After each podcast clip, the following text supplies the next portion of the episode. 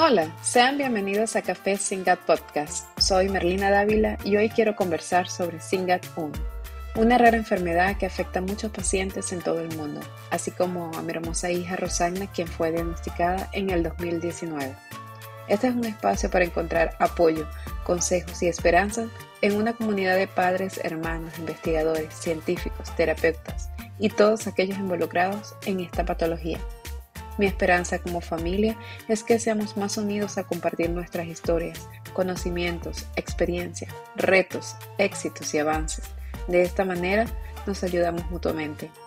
Tengo la convicción que al escuchar cada episodio de Café Singat, nos animaremos e inspiraremos a seguir adelante con nuestra mejor disposición. Buenas tardes, otro episodio de Café Singat 1 Podcast. Hoy tenemos una invitada muy especial, Encarnación Postigo, mamá de Celia, con Singat 1. Hola Celia, ¿cómo te, em, Encarnación, ¿cómo te encuentras el día de hoy? Eh, hola, encantada de hablar con vosotros. Hoy Día de Reyes, bueno, es un regalo de Reyes que me hayáis llamado, porque así también podemos hablar y, y os puedo contar un poco la historia de Celia, que ya es muy larga porque cumplió el 19 de, el 18 de diciembre, cumplió ya 24 años. Wow, es una adulta. Cuéntame un poco de ustedes, em, dónde vives, em, cuéntame de Celia, bueno, ya me dijiste la edad de Celia, eh, cuéntame cómo es tu núcleo familiar, quiénes viven contigo. Eh, bueno, pues em, yo soy hija única, entonces em, em, eh, tuve, quería tener dos niños y nació su hermano y después Celia. Entonces, em, normalmente pues éramos los cuatro y los abuelos también, que mis padres que vinieron a vivir muy cerca, entonces vivían en una casa al lado y siempre estaban juntos y ella estaba siempre, le gustaba mucho estar con el abuelo cuando era pequeña. Incluso nos fuimos a Estados Unidos con el abuelo, con ella también. Y, después, bueno, pues el abuelo murió el año pasado y ahora pues está la abuela y el hermanito pues se independizó, pero viene, viene de vez en cuando. Y, y bueno, pues ella estuvo en el cole hasta los 18 años aproximadamente y ya su epilepsia empezó a ser muy, muy importante eh, se caía mucho, eh, se agobiaban, en, ella estaba en algo específica, eh, estaba muy cuidada porque había un monitor y dos maestros, pero se agobiaban con el tema de la epilepsia y ya se vino a casa. Y, bueno, pues vivimos en, el Rincón de la Victoria, que es, es en Málaga, en el sur de España, al lado de la playa, y a ella le encantaba caminar por la playa antes Ahora puede caminar menos, pero tiene un entorno agradable pues para hacer lo poco que puede hacer ahora, que es pasear un poquito y, siempre intentamos eso, buscarle un entorno agradable para que ella tuviera actividades, las poquitas que podía hacer, pero que las disfrutara. Ella la playa le encanta y intentamos llevarla a, que camine. Ahora mismo no hace mucho, pero intentamos que, más, que mantenga ella le encanta salir por la mañana y en cuanto se levanta quiere salir, quiere salir. Y eso como que le da un poco de vida. Bueno, eh, cuéntame Celia, eh, ¿cómo fue tu embarazo, eh, perdón, Encarnación, cómo fue tu embarazo con Celia? pues el embarazo fue bien, fue bien, no hubo ningún problema. Su hermano, que está perfecto y no tuvo ningún problema, fue un embarazo mucho más, eh, con muchas más eh, problemas, tuve caídas, em, em, se retrasó, pero ella no, ella todo fue genial, todo fue genial. Cumplió todas sus semanas. Sí, sí, a sus semanas. Todo fue muy bien, qué bueno. Em, mm. Entonces, esos síntomas eh, que Celia comenzó a presentarse, ¿cuándo los empezaste a notar?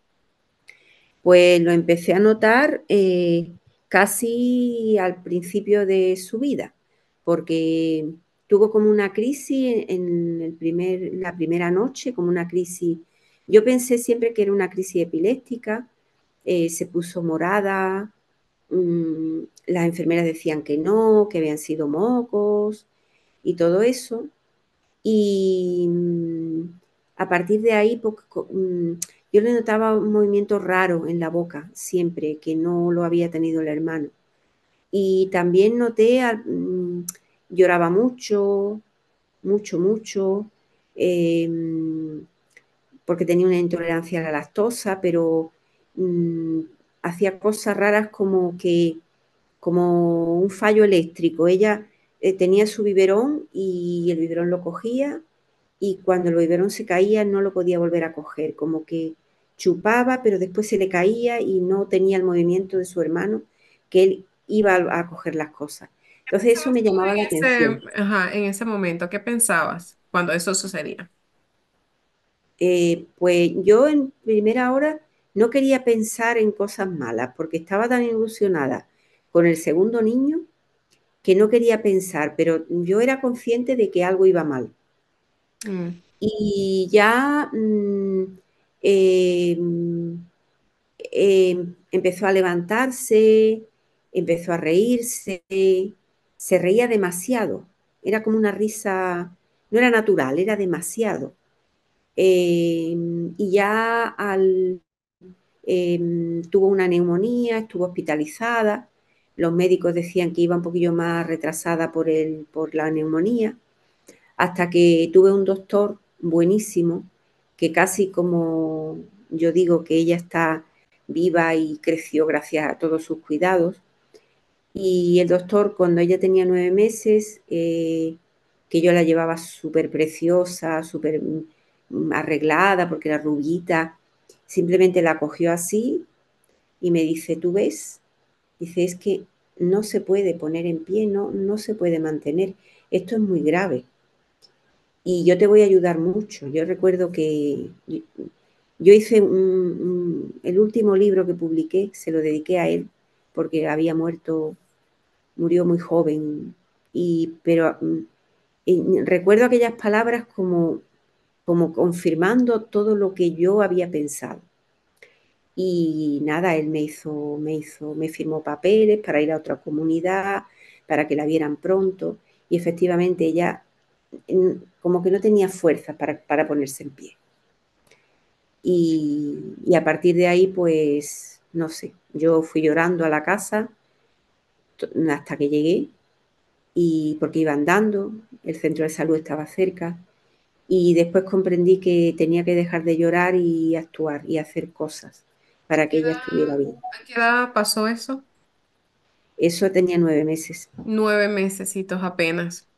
Empezaste un largo camino a partir de ese momento, ¿cierto? Sí, sí, sí, sí. Como mamá, em, te pusiste a investigar porque, como bien sé, eres profesora y creo que tu naturaleza te lleva a eso, a buscar, a indagar. Sí, sí. Sí, sí. Eh, además, yo no soy una persona que nunca me he conformado con nada y no soy conformista. Y entonces mm, eh, mm, recuerdo que también estuve, fui a ver, fui a, ver a un neurólogo, a otro médico, también me dio muy malas esperanzas de todo. Y entonces recuerdo que mm, me senté en un bar, le di a la niña algo de comer y yo también me tomé un café y esperé a poder volver a casa porque yo no podía repetir en la casa las cosas que me habían dicho y esperé a estar tranquila y al volver a casa y al otro día ya tenía una cita con el médico en el hospital para hacer papeles, para pedir pruebas y como que mm, yo no me conformaba, nunca me conformé con, con aquello que me decían.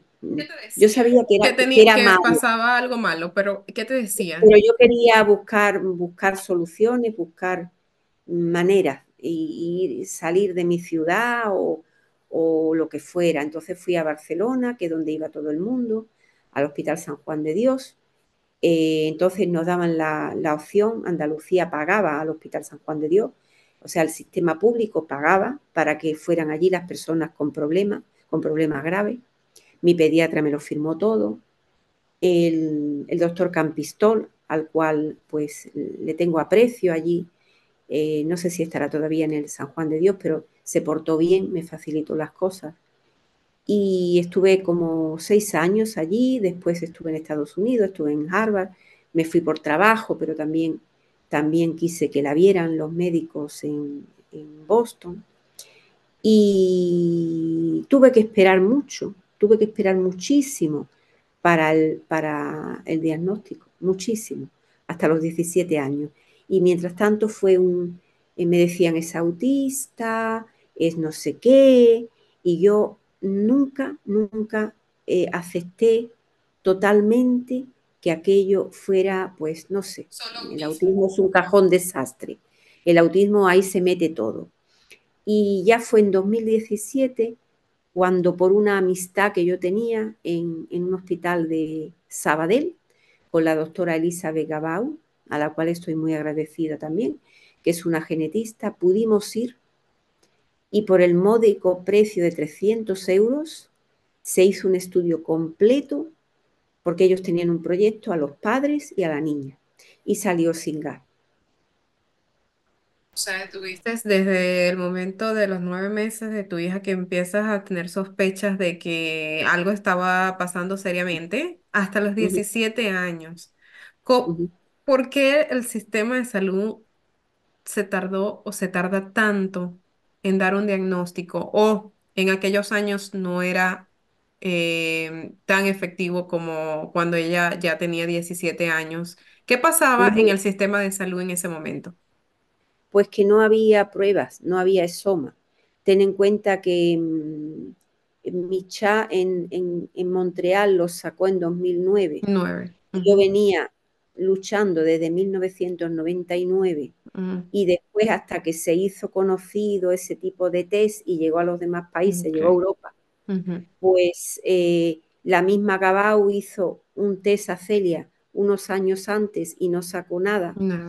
Después, cuando ya tenían ellos el ESOMA, pues eh, lo sacó. Y después en Andalucía, ya mm, eh, unos años después, ya se, se, hacía el ESOMA, pero en Cataluña fue por un proyecto que tenían estas doctoras, eh, tenían un proyecto de investigación y, bueno, pues, mm, pues yo me enteré, escribí, también otros padres escribieron, podía escribir al servicio de atención al, al usuario y te concedían pues poder hacer las pruebas, a ellos le venía bien y a los padres también. Y en ese momento pues ya Elizabeth me puso en contacto con los, los soportes, los grupos de padres, los grupos de padres americanos y entonces yo ya empecé pues a, a los dos días ya empecé a comunicarme con vosotros y con, bueno, con todo lo que se podía comunicar en aquel tiempo. Eh, la verdad mm, que, fue una desesperación porque yo también tenía desesperación por saber que era, también por su hermano, por si el hermano, pues después cuando tuviera hijos, pues podría tener lo mismo, heredarlo. Parece que no, porque es de nuevo y al ser de nuevo es casi imposible que eh, es no viene por ciento la probabilidad de que eso se vuelva a repetir, claro, porque solamente se dio en Celia. Eh, Encarnación, cuéntame sobre el proceso en la escuela de Celia. Eh, bueno, pues Celia, eh, yo nunca quise que fuera aula normal porque yo era consciente de que tenía problemas motóricos, que ella podría caerse si corría, con muchos niños pues, mm, pues no podría estar, no podría estar bien atendida. Entonces, ella fue siempre, primero fue a una escuela de, educación especial. Eh, yo en ese momento pues tenía dos trabajos y la recogían de una guardería normal y le daban de comer y allí ella se lo pasaba genial con los niños por la tarde. O sea que estaba en los dos, como en dos cosas. Se lo pasaba genial, eh, jugaba con los bebés, yo creo que fue el año más feliz de su vida. Eso cuando tenía 6, 7 años. Después ya fue a aula específica pero se juntaba mucho con los niños, era muy sociable, me esperaba en la puerta con todos los niños, la dejaban, eh, la dejaban que estuviera. Y eso a los nueve por ahí como que fue retrayendo su comportamiento, no sé si fue por estar en el aula específica que ella aprendía comportamientos pues más, digamos, extremos, o porque también la medicación pues fracasa y hay que empezar con otra. Total que, mm, pues de ese colegio tuve que casi llevarla a otro porque ya como que la reprimía mucho, se ponía muy nerviosa y pasó un, mal tiempo. A los 11 años como una vuelta atrás em, y lo pasamos muy mal. Em, después fue a otro colegio donde yo ya, em, como decía antes, reivindicaba que ella tenía un síndrome raro, que yo no sabía qué era, pero que tenían que adaptarse a ella. Eh, hubo inspectores también que me comprendieron, inspectores de educación, y me dijeron, mira, tú escribe todo lo de tu hija en un papel en un, y se lo das a toda la persona que la intervenga, al maestro, al monitor, eh, que ellos sepan cómo es ella, qué tienen que hacer. Y la verdad que eso me funcionó me funcionó bien. Eh, encontré a profesores muy empáticos, que la comprendían bien, porque muchas veces con estas personas, pues hay que tener mucha inteligencia para ganártela. No es fácil. Ellos están enfermos, pero no son fáciles de manejar. Y hubo personas que no la entendieron, que se quejaban mucho, hubo otras que la entendieron. Y en ese colegio estuvo más o menos, pues la apoyaron, tuvo épocas malas, pero también tuvo otras buenas, tuvo muchísimo apoyo. Ahí estuvo pues hasta los, creo que fue hasta los 16 años, le dieron el año de gracia ese que daban algunos colegios para que la transición al instituto fuera, eh, fuera más tarde. Eh, la ventaja de esas aulas es que estaban con pocos alumnos, muy pocos. Eran personas con síndromes graves, pero yo al menos tenía la tranquilidad de que iba a haber mucho personal con ella, porque lo otro, la sacaban alguna actividad con todos, con su monitora, yo a veces pasaba con el coche y la veía en el patio haciendo gimnasia y me ponía contenta, porque al menos hacía algo eh, que a ella le podía gustar. Y ella siempre ha sido cariñosa, le han gustado los niños, le han gustado lo que a veces que su comportamiento cuando llevaba un ratito pues se ponía nerviosa o, incluso pues tiraba del pelo o ella quería que bailaran como ella quería y si las niñas le decían que no, pues no. Había niñas también que, iban a su, a su, aula a verla y que eran muy generosas y eran muy buenas y, se portaban muy bien con ella. Entonces yo siempre agradecí los niños que iban a un ratito, a que estuvieran más. Ella lo agradecía mucho. Después pasó al instituto, que también en un aula pequeña, con, bastante personal. Y bueno, pues ahí estuvo más o menos, ya el ambiente del colegio no era el mismo, el ambiente del colegio era como más, más humano, más... Y bueno, ahí fue donde ya me dijeron que como tenía tanta epilepsia que no podía estar y ya se vino a casa. Para mí el colegio ha sido siempre una lucha, un diálogo constante con las personas que la intervenían y una lucha porque respetaran su enfermedad y no eh, empezaran a juzgar lo que ella hacía. Eh, en definitiva, a un niño de estos lo que hay es que ponerle eh, recursos y adaptarse a como es, no para que haga cosas disruptivas ni nada de eso, sino para que el tiempo que está ahí sea llevadero hay que modificar la conducta, hay que hacer muchas actividades, hay que darle un, refuerzo positivo todo el tiempo, el refuerzo negativo, el decirle que no, el, tener con él una, una, actitud desafiante, lo que lleva es a que, a que el niño al que lo da docente se ponga cada vez más frustrado. Y yo, esa ha sido mi lucha siempre. Y por eso hicimos un libro con los distintos síndromes y la manera de intervenirlo, lo hicieron psicólogas, médicas, y eso pues lo hemos distribuido por toda España y por el extranjero, lo hemos mandado a muchos sitios. Está escrito en español. Bueno, y hay algunos escritos en inglés, algún capítulo. No sé si eso servirá de algo, pero mi intento era el respeto y el respeto a las características de cada una de estas personas. Y cuando un maestro entra en el aula específica, tiene que tener la mente muy abierta la mente muy abierta a lo que puede llegar y tiene que cooperar para que el ambiente que haya ahí sea agradable. Me acuerdo de una maestra muy positiva que tuve, que se llama Laura, no sé si verá el vídeo alguna vez, que le agradecí tanto que una vez que yo estaba de viaje, me mandó un vídeo y me dijo, no te preocupes, que estamos estupendamente, vamos a ir a llevar papel al reciclaje. Para mí eso fue tan, fue tan importante, ver que yo podía confiar en que esa mujer estaba animando a mi hija, que bueno, pues es un recuerdo que tengo, un, bonito recuerdo. bueno, y eso es lo que se, lo que se queda, se queda en nuestras memorias, de, ver cómo algunas personas o personal eh, tengan la disposición de, querer ayudar a nuestros hijos, pues, eh, en la situación que estén pasando. ¿Cómo, ¿Cómo es Celia hoy en día y cómo es tu rol como cuidadora? Pues Celia actualmente eh, tiene mucha epilepsia, tiene distintas, distintas epilesias, el drop attack, las crisis generalizadas.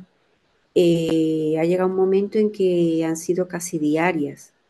Entonces, ahora mismo mi rol como cuidadora es estar pendiente a ver mm, si a medianoche pasa algo, a darle un antiepiléptico a las 3 de la mañana, no tengo problema, gracias a Dios, tengo un buen sueño, duermo despierto y vuelvo a dormir.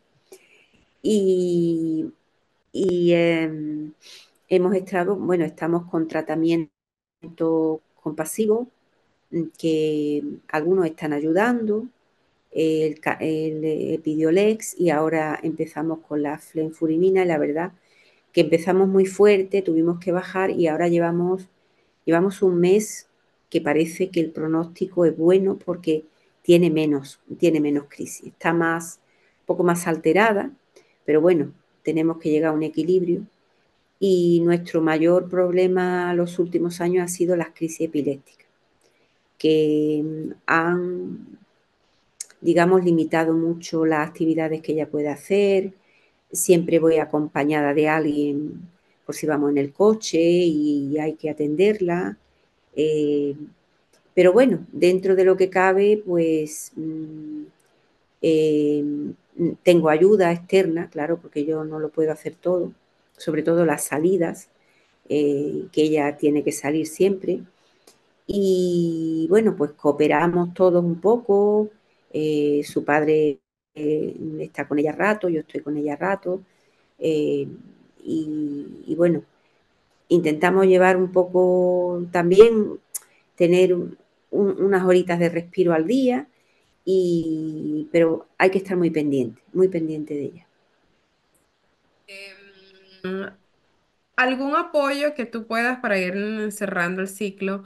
Em, ¿Algún apoyo que tú quieras compartirle a las familias que estamos pasando por esta situación con un niño con SINGAT o con un niño con algún tipo de discapacidad?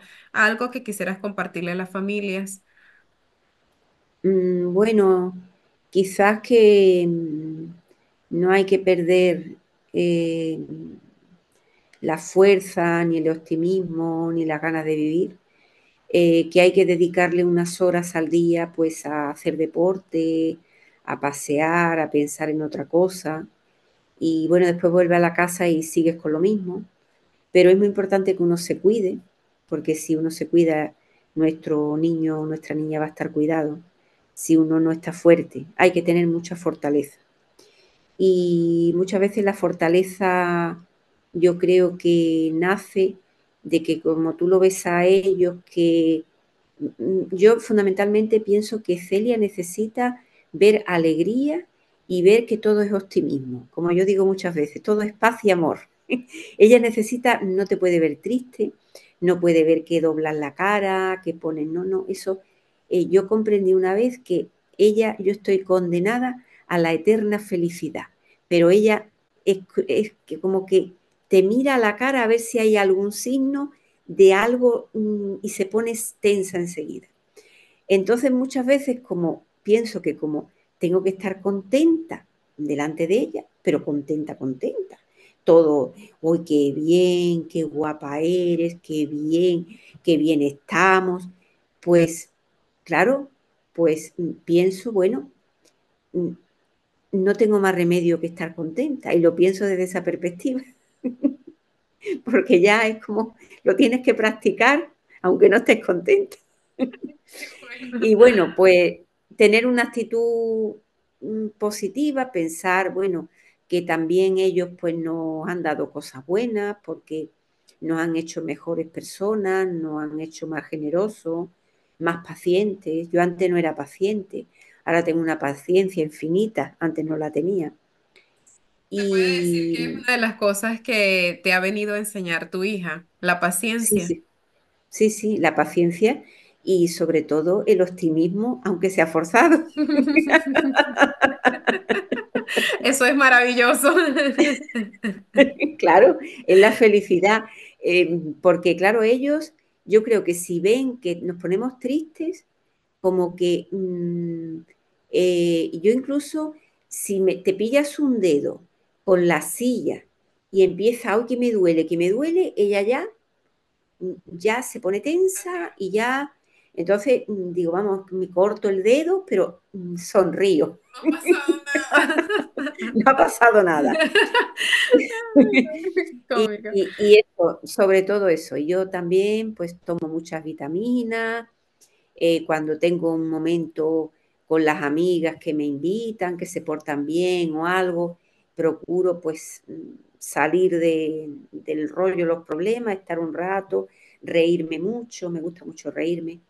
Y eso yo creo que a mí me ha ayudado mucho a no caer en, una depresión, como otros padres que es verdad que pueden caer en una depresión. Eh, a ver, yo he sufrido mucho, la verdad, y sigo sufriendo cuando la veo así, pero eh, llega un momento en que digo, bueno, estos son... Eh, tengo mm, un consejo que me dio una vez un médico de estos que tú vas a la urgencia y cuando era pequeña yo le dije, hoy por Dios, ¿cómo va a ser mi vida? ¿Cómo va a ser mi vida? ¿Cómo voy a vivir? Y me dice, mire usted, señora, usted viva al día, porque si no, no va a vivir. Y de, aquello, de aquellas palabras me acuerdo, yo vivo al día. Yo, hoy estamos bien, hoy no le ha pasado nada, hoy pues, y así, hay que vivir al día, disfrutar al día. Y, y no pensar qué te va a pasar mañana, si vas a estar peor, si vas a estar mejor e intentar ir solucionando problemas pequeños todos los días. Y ya está.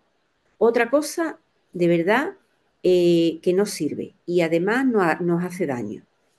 Así es, em, Encarnación. Quiero darte las gracias totalmente, de verdad que tus palabras son muy inspiradoras. Em, a mí me reconforta muchísimo también escucharte, porque bueno, este, como la audiencia también sabe, yo tengo una niña con SINGAT y tú tienes una niña ya adulta, una chica adulta este, mm, que a mí me falta mucho por recorrer ese proceso y, escucharte a ti me da muchísimas esperanzas. Yo te doy las gracias por haberme acompañado en Café Singat 1 podcast y que esto se infunde y sirva como estímulo para todas aquellas familias, eh, padres, madres que estén pasando por situaciones tan difíciles como es tener un hijo con una enfermedad rara como lo es SINGAT 1 o como cualquier otra enfermedad que también es muy parecido al camino que, que todos eh, vamos a seguir. De verdad, muchas gracias por haberme abierto muchas la gracias puerta a vosotros y también porque aunque ella sea mayor, el trabajo que estáis haciendo vosotros pues también nos mantiene vivos y nos ayuda y hablar con, hablar con, yo espero que vuestro camino a lo mejor no, no va a ser tan, difícil como el mío, porque bueno, ella tiene una mutación complicada, pero eso no significa que los demás tengáis también esta, esta epilepsia y estas cosas tan, tan tremendas que tiene ella, tan fuertes, porque eso dependerá también de la persona, ¿no? Cada historia compartida eleva nuestras voces, de ser escuchado por otros que tal vez estén esperando una respuesta. Hoy agradecemos seguir adelante, ser valientes, seguir intentando y no rendirnos, por soñar y amar a pesar de un diagnóstico. Hoy puedo decir, me agradezco, me valoro y me felicito por seguir de pie. Gracias y nos encontramos en un próximo episodio de Café Singa.